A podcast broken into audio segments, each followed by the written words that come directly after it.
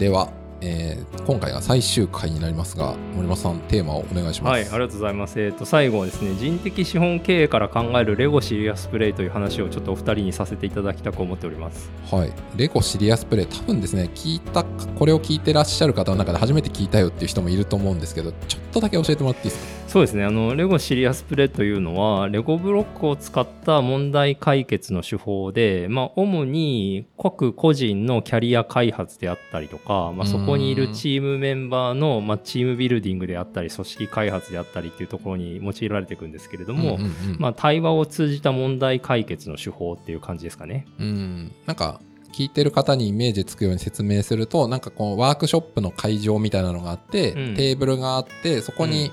えー一人ファシリテーターっていう、まあ、進めていく人がいてで、うん。そこに参加する人が例えば56人とかいてうん。その人たちの56人の前にレゴブロックが置かれてるんですよね。うん。まあ、バケツに入ってたり一人ずつのうん。配られてたり、いろんな形はあるんですけど、うんうん。でそれを使いながらファシリテーターの進行に沿って、まあ、ファシリテーターがじゃあこういうのを作ってくださいとかうん。いうのに沿って、まあ、制限時間とかもあったりするんだけどなんか作ってってうん。他の人にうん。説明したり、他の人から質問を受けたり。はい。てかそういうワークショップですよね。はいはい。まさにまさに、うん。ありがとうございます、はい。上手な説明を。はい。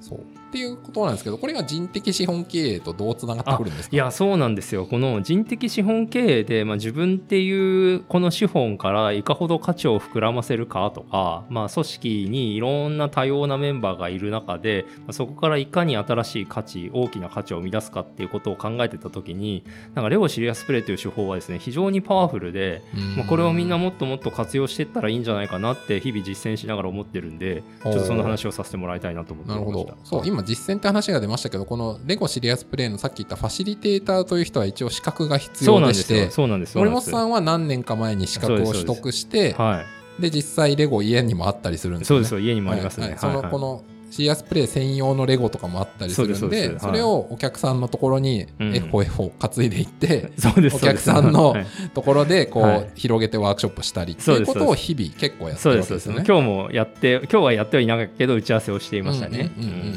はい、で私が受けたのは2013年で今からちょうど10年前なんですけあどそんな前なんですね。はい、で当時日本人で100番目ぐらいって言われてたんですけど、まあ、そこから10年経って今1000人ぐらいになったっていう話ですね。日本人でも？日本人でも。そのファシリテーターそうですの資格持ってる人が？そうですああそうです。そうなんですね。はへえ私は大体いろんな組織に呼んでいただいて場を提供するんですけどおよそ500回くらいはやっているっていう感じなんですね。500回？ー。すごいな。すごい回数。でね、その正樹さんのあの前職の会社でもやらせていただいたりとか、はいはいい。ろんなところでやらせていただいてるんで、なんか日本の大きな組織の中ってこんな感じだなとか、スタートアップってこんな感じだなとか、うん。まあ、そういうのはなんかいろいろとイメージがありますね。面。白いですよね。だからそのななんでしょう。えっ、と PL とか BS とかの数字ではなくその人にワークショップを、うん、人とそこの組織の中の人とやった結果見えてくるこの組織って、まあ、このタイミングだとこんな感じなんだとかそうなんですよ。この部署の人こんな感じなんだとかそうなんです、そうなんです。なんか結構そういう目で複数の組織見てる人あんまいないと思うんですよねいやー本当ですよね。だからやっぱ企業文化みたいなものが如実に見えてきますよね。うーんこの会社の人って大体こういう感覚だよなとか、まあ、企業単位のものもあるし、うん業界単位の話もあるし、うんまあその職種うん大体営業の人ってこんな感じだよなとか、研究開発の人ってこんな感じだよなとか、あの人事総務の人たちってこんな感じだよなとかそういうのもすごくよくわかりますね。はいはいはい。なんか、その企業に呼ばれてやるっていうことは、企業に課題なり求めてることがあるわけじゃないですか。はいはいはいはい。大体というか何を求められてるんですか？それやってまあ、って言われるとき。いくつかのパターンがあるんですけど、まあ、やっぱり日本のしその企業って学校教育の延長であるんで大体まあみんな3月末で卒業して4月から入社するじゃないですか。はい。で4月でまあ大体同期が100人とかまあ20人とかまあいろいろな単位でいるんですけど、まあ、そこの新人研修みたいなニーズがまず1個あるんですよ。で、まあ、同期で仲良くさせなきゃいけない、仲良くなってもらいたいみたいな、まあ、内定者の時にやったりもしますけど、で、まあ、その新人のタイミングでやるか、2年目だったり、3年目だったり、5年目だったり、10年目だったりっていう、まあ、いわゆるこれ、階層別って言われるんですけど、まあ、そういうタイミングのどこかで使われるっていうケースが1個ありますね。はい。でもう1個は、まあ、部署単位で、まあ、例えば第一営業部20人とか、うんまあ、マーケティング事業部25人とか、うんなんかそういう部署単位でうんもうちょっとこう関係構築をしなきゃいけなかったりするから、おーまあ、そういう時に使われたりもしますね。ほうほうほう。あとはもうちょっとちっちゃい会社だと、まあ、大きい会社でもやるかもしれないですけど、うん。あの経営層、役員とかが、まあ、未来志向でビジョンを作ったりとか、まあ、そういうことをしていく必要があるんで、まあ、ビジョンドリブンで戦略考えたりとか、うん。まあ、そういうの時にあの上の表の人たちに集めてやったりとか、うん。まあ、あと中途で入ってくる人たちに、まあ、中途同士の関係構築だったり、うん。まあ、オンボーディング何のためにこの会社に入ったんだっけ前職のどういう経験を生かしてどんな風にしていきたいんだっけみたいなそういうことをやることも多いですね。うんあこれとなるとレゴシリアスプレイっていうまあ、うん。定型のワークショップみたいなのがあるんですはいけど、はいはいはいそれプラスアルファそこから何か別のうん。参加者によるアウトプットを出すみたいなあそうですね、そうですね。だから、まあ、ちょっと課題と現状の状態とあるべき姿とか、行きたはいはいはい。い到達点によって、まあ、プログラムのデザインが変わっていくんですけど、はい。うん。えっと、まるまる全部レゴシリアスプレイをやることもあれば、それこそ、あの、しげさんが書いたロジックモデルっていうフはい。レームワークあるじゃなあいですか。りますね。はい。みんなでビジョンをこういうことだねっていう行き先をすり合わせたらじゃあそこに行くために短期ではどういうことをやる必要があって、はい。中長期だとどういうことをアウトカム出す必要があるのかはいみたいなことを整理していって、うん。でそこと対比した時に今は何を本当はやるべきで何をやめるべきなのはい。かみたいな議論をしていくみたいなそういうパターンもありますね。でそういう今後のあるべき姿みたいなのを議論する、その導入としてレレゴシリアスプレイを使ってそうですそうです。その上でレゴシリアスプレイをやりながら未来を考える感じですか？そうですね、そうですね。はい。まあ、あの、本当、これはクリエイティビティを、はいまあ、膨らませるためのツールみたいな感じですね。なんで、うんワークショップの手法っていろんな手法があって、まあ、はいなんか家を建てる時の工具みたいな感じなんですけど、ほうまあ、こう、ノコギリが向いてる時と向いてない時があるじゃないですか。はいで、トンカチが向いてる時と向いてない時があるじゃないですか。はいはいみたいないろんな工具の中でレゴシリアスプレイっていうのが一つあって、レゴシリアスプレイが向いてるのは、個人の内面にあるんだけど、まだ言葉になりきっていない要素うん。をだんだんと喋りながら形にしていくこととか、うん。いろんな人が持ってる内面のイメージを共同編集していって一つの形にしていくこととかはとても向いていますね。なるほど。うー。ん。まあ、まさになんか今回森本さんのゲスト来てもらって23回前にかな？話したりもしましたけど、その会話と対話でいうところの、うん。まさにその対話側そうのツっすね。ールって感じですよね。そうですね。本当に。だからもう例えば正樹さんどこ出身ですかって言われたら、うんまあパッと返せるじゃないですか。はいはい。この手のパッと聞かれてパッと返せるような質問はわざわざやる必要がないっていうふうに言われてるんですよ。はいなるほど。もうパッとは答えられないんだけど、うーなるほど、確かに私の中に何か大事なものがあるかもしれないみたいな時にそういうお題を皆さんの前に提示してうん、で、内面のイメージを、もう本当になんだかよくわかんないけど、こんな感じかもしれないみたいなやつを作り出してもらって、うんで、喋りながら、あこういうことだったんだ、みたいにしていくのがすごく向いてますうね。ん私も実は1回だけですよ。もう5年か6年ぐらい前にレゴシリアスプレイうん。参加したことがありまして、はい。ワークショップ出たんですけど、う。んあこの人こういうこと考えてるんだとかはやっぱりこのレゴシリアスプレイを知って価値観が見えてきたっていうのはめちゃくちゃありましたね。それ確かどういう組織を作りたいかっていうテーマで、うんへー。組織でレゴをなんか作りながら、こういうその人はもともと知ってる人なんですけど、うん。そこまでの価値観は知らなかったんで、あうん。なるほどと思いましたね。うん。うん。なるほど。そう。じゃあなんか森本さんの中でなんかうん。あえて今回レゴシリアスプレイというのを出してきたというからにはなんかこれになんかどこなんなんでしょうね。これを使ったらこういいんじゃないのかみたいなの結構あるってことですか？ああそうですね。やっぱり人間の知性ってまあ決して低くはないんだけどとても高いわけではないなっていう。なるほど。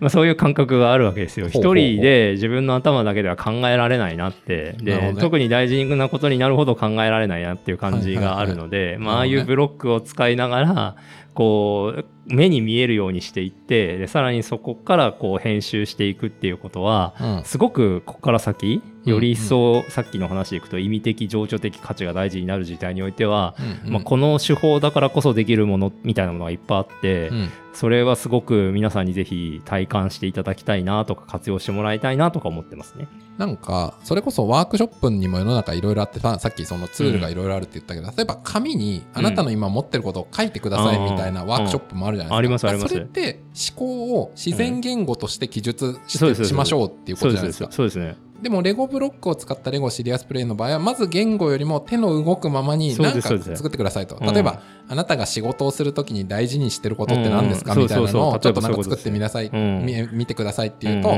なんか謎のものができてきてそうそうそうそうそう。それに説明、じゃあなんかあえて言ったらこれはどういうことなんですかっていうと、うん。なんかちょっとそこであみたいなことが起きてくるっていう。だ結構、うん。最初から言語化できるか、うん。後から意味付けするかっていうの結構違うじゃないですか。いやもう全然違いますね。ここでは結構そのふわっとしたものでパうん。ッと聞いても自然言語では出てこないものが大事だっていう感覚があるそうですそうでですそうです。そこにこそ本当に大事なものがあったり、まあ、さっきのドライビングクエスチョンも重なるかもしれないですけどあどね。自分が夢中になれなりうるものうん。ずっと突き詰めていきたいものこれはもうとにかく大切にしていきたいもの譲れないものみたいなものを取り扱うのはうん。すごく向いてますね。うん。なるほど。わかり、あの、分かったっていうか、なるほどと思ったんですけうん。ど、その、いろんなやっぱり、その、ディスカッションとかワークショップっていうのがあるじゃないですか。はいはいはいはで、大抵やっぱ言言葉から入るケースそうですね。多いじゃないですか。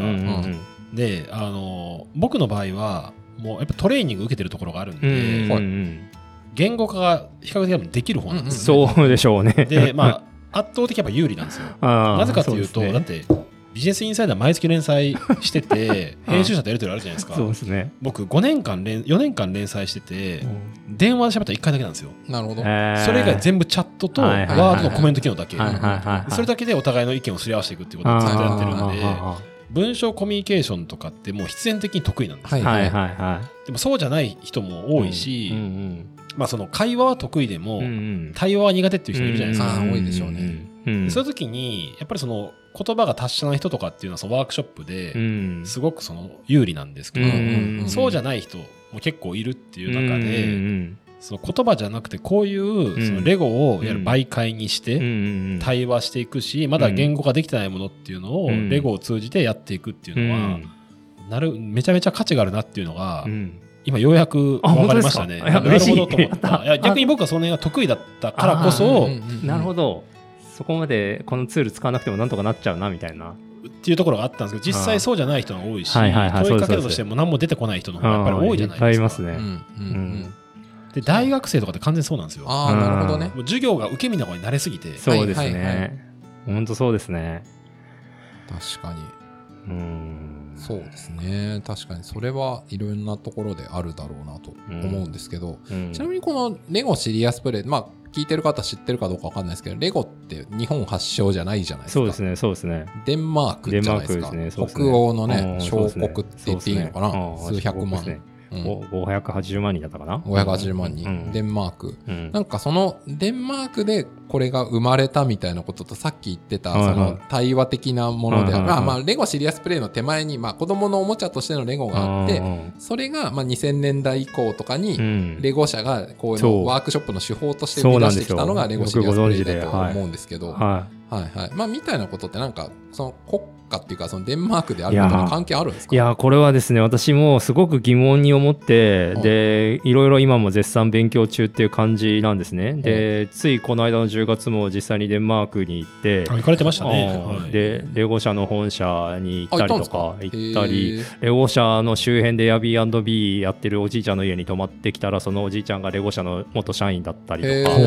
そそれ以外の方々ともいろいろとデンマーク文化に触れるようなはい。インタビューをしてきたり本を読んだりみたいなことをやってるんですけど、うん。やっぱりこれはデンマークだからこそ生まれたメソッドだなっていうのを今はすすごく強く感じてまして。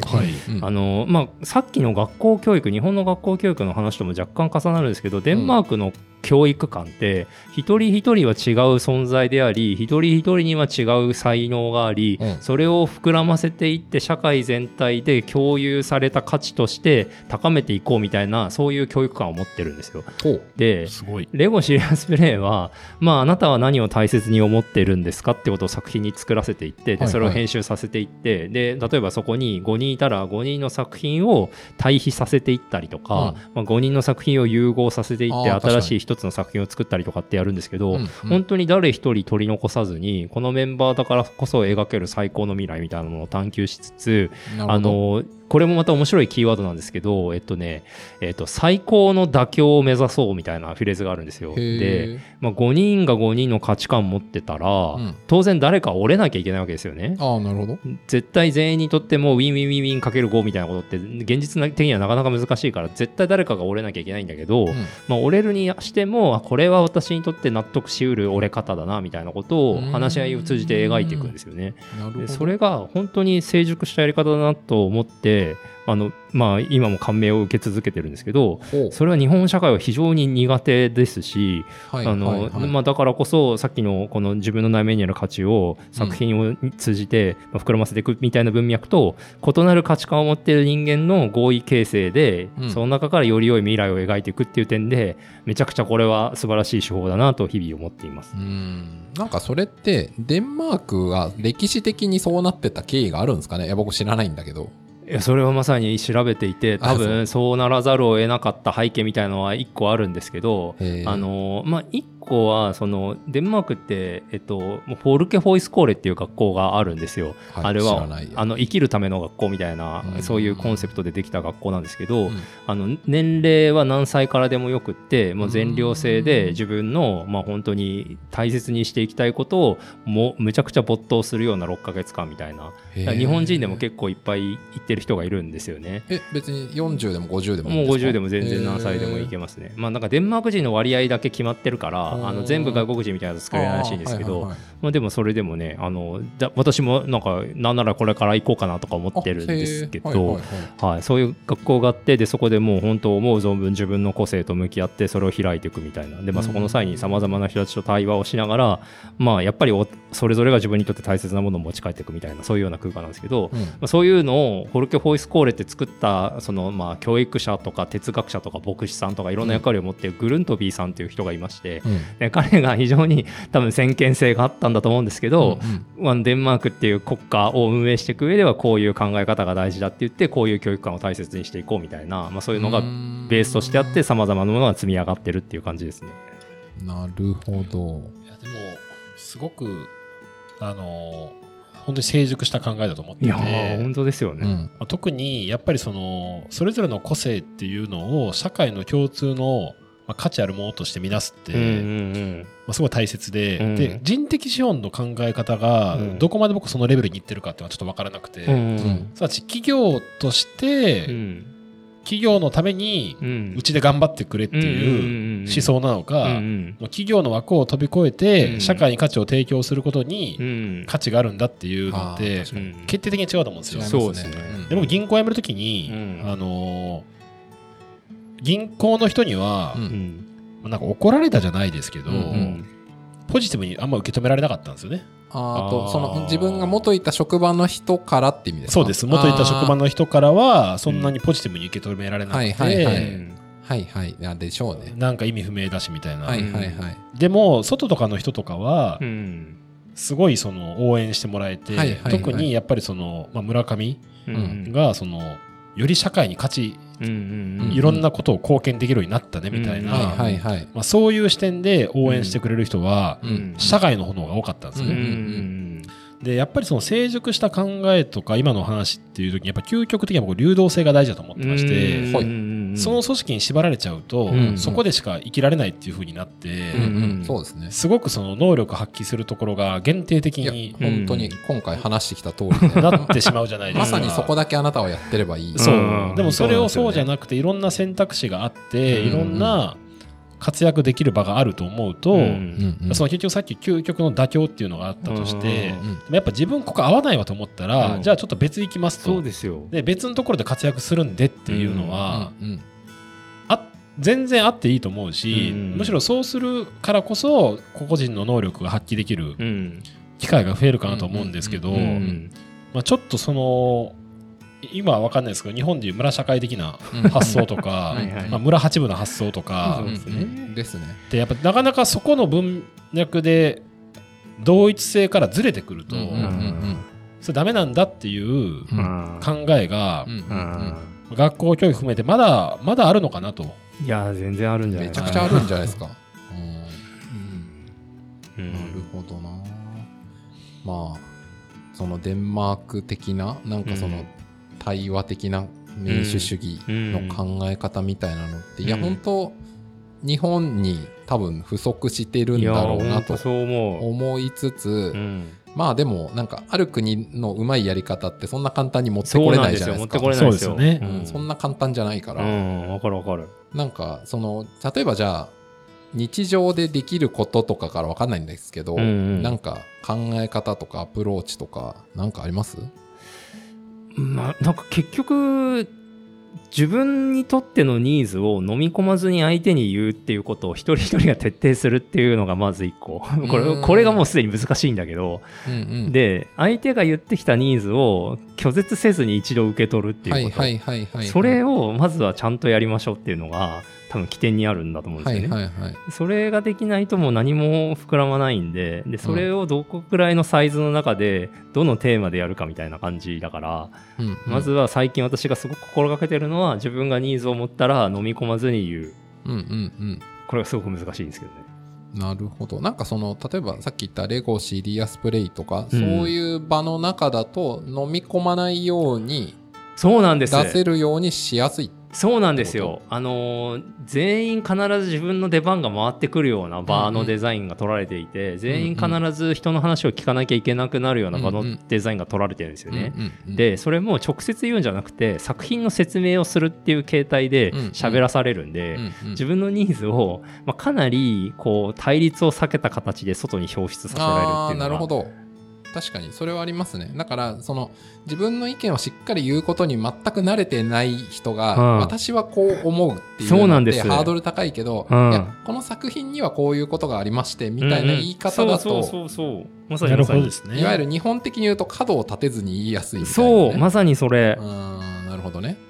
確かになんか結構日本的コミュニケーションだと何か言うってことは文句があるのかみたいなことに直結して捉えられがちじゃないですか。そうなんですよ。うん、あの別に意見って批判じゃないんだけどっていそう話がよ。そもそも通じない人が多いみたいなそうなんです。あるじゃないですうか、ん。確かにそこをちょっとずつあの馴染むようなやり方でやっていくっていうことにはうん。意味はありますよね、あの7つ日本社会でレゴシリアスプレイが有効な方法理由を考えてみたんですけど。7個もある7つ。はい多いな。はい。いいですね。どうぞ。はいまず今1個目がまあさっきの話なんですけど自己主張が苦手すぎる問題ですね。はいで相手の話をちゃんと全員分聞くっていうのがまあ苦手問題、まあ、はいこれはまあイコール対話が苦手問題と近しいんですけど、あと上下関係を乗り越えてコミュニケーションを取るのが苦手っていうものですね。うんうんうんあと答えがない問題を考えて深めて、まあ、自分なりにこれかなっていうのを決めるっていうのがあまり苦手問題。うんうんうんあと自分の内面にある要素をしっかりと振り返ってあこれはこういう価値があるんだなっていうことが苦手すぎる問題。うん。で答えがない問題を複数の人間で一緒に合意形成しながら、まあ、コークリエーションしながら、うん。これはこうだねって言って展開させていくのが苦手問題っていう,、まあ、7つは少なくともあるなと思ってですね、うん。でこれを LSP アレゴシリアスプレイ以外の手法でやるのはもうちょっとだいぶ難しいなって思っていますので、うん。いろんな現場にこれを、まあ、ぜひこれ導入しましょうって言ってるって感じですかね。なんか実際、まあ、具体名とかはもちろん出さなくていいんですけど、うん。なんか導入してったお客さんとかなのかな、なんかの中で例えばこのワークを一定期間やったことによって、うん。その結局森本さんが関わってる時はそのコミュニケーションできるんだけど、うん。いなくなったら元に戻るってあんま意味がない気がするんですけど、なんか変わったみたいなのいやそれで言うとですねちょうど明日やるワークショップもまさにそうなんですけど、えっとまあ、レゴシリアスプレイはあくまでも創造的な対話の手法であってレゴが大事なわけでも、レゴシリアスプレイが大事なわけでもなくあの対話、まあ、創造的な対話をしていくっていうことを続けてくださいっていう話を、まあ、はいはいはい。毎度するんですよね。なるほどね。でそれを一度教育として習うとなるほど対話ってこういうふうにやるもんなんかみたいなことがうん。感覚として残ってでその後も対話しながらみんなで話し合って決めてんですよみたいなことはよく返してもらいますね。うーんなるほど。でさっきのしげさんの話も、まあ、日本社会の中には対話文化がまずないし技術としてもないんですよどうしていいのかよくわからんみたいな。うん そうですよね。でそのたレゴシリアスプレイを体感しながら対話ってこういうことなんだなとかこういう技術が必要なんだなみたいなことの解説みたいなやつも、まあ、同時にやるんでなるほどね。対話教育みたいになってるんですよ。なるほどね。種明かしじゃないんだけど、ん。うんそういうことか。特に今やっぱりこれ求められてるというかその日本って文脈が得意なもともと得意なあうんの呼吸っていう言葉があるぐらいなんでだってその実話かどうか不明ですけど、うん。夏目漱石がうん「I love you」をはいはいはいはい「月が綺麗ですね」って訳したってはいはいはいあーまあ、ハイコンテクストのハイコンテクストすぎるじゃないですか。ででもしかも日本人はそれを聞いて素晴らしいってなるわけじゃないですか。ね。それもハイコンテクストじゃないですか。は。コンテクストですね。でも今ってやっぱそのハイコンテクストをみんなもう環境が、まあだって生活してきたことも違うし、はい。時代も違うしそうなんですよ。そこをやっぱお互いが歩み寄らないと、まあ、ちょっときあうんの呼吸きついなと思いますね。うんうん。いやもう無理でしょうね、はい、うん。確かに。同じ日本でも全然もう別かなっていう気はしてますね。てか確かに日本が同じっていうのがもうある意味幻想なんだろうなというとこですよね。うん。そう思います、うん、で特にやっぱ上下関係を乗り越えるのが非常に苦手なんであーあるだろうな。この前やってもうずっと繰り返し好評いただいて繰り返されてる、うん。あの仕事で言うと、まあ、OJT トレーナーと新人のペアでお互いの思いを共有させ合って、うんうん。2人で共有された未来を一緒に作るみたいなワークをやるんですよ。うん。これはまあちょっと若干恥ずかしい色面もいろいろあるんだけど、うんうん。まあ、やっぱ自然体で2人合わせちゃうと、うん。コミュ力が高いペアはうん。いい感じで深まっていくんですけど、はいはいはい。まあ、メーカーだったりするとなお一層そういう人多いかなっていう感じなんですけど、技術には興味あるんだけどあんまり人には興味ないとか、はいはいはい。自分のことを別に表現することに特に興味もないとか、はいはい。相手のことを深掘っていくのが苦手とか、まあ、うんそういう人たちが結構いらっしゃるんで、まあ、それの間にレゴを置いてですね話をさせていくと、まあ、なかなか自然発生では生まれない相互理解みたいなのが生まれていってうん今まででいろいろ試作やったけどどれもいまいちワークしなかったんだけどこれはすごくいいですって言っていただいてるっていいですね。なるほど、そうですね。はい。ありがとうございます。という感じで結構いろんなはいレゴシリアスプレイという軸を通じてはい人の見方という話をしていただきましたが、うんまあ、だいぶ今回までで、はい、森本さんにいろいろ語っていただいて、今回は一応最終回あなんで、最後に締めと言ったらあれですけど、なんか森本さんから今回話してみた上で、これは一応改めて最後に言っときたいとかなんかございますか？いやーなんか全然まだまだ喋りたいことがいっぱいあるなっていうのが まあまず一番最初に浮かんだことなんですけどまあもう伝えたいことは一つでうん。あの人的資本経営っていう眼鏡をかかけて世界を見てみましょうっていうそれなんでちょっとえーまあこの後あのポッドキャストを消してうん。なんか目に見えたものうん周辺人周辺でそれを資本として眺めてみていただけたらすごい嬉しいですね。はい。わかりました。ありがとうございます。ありがとうございます。ということで、今回まで長きにわたって出ていただきました、えーゲスト、森本康人さんでした。今回はありがとうございました。ありがとうございました。ありがとうございました。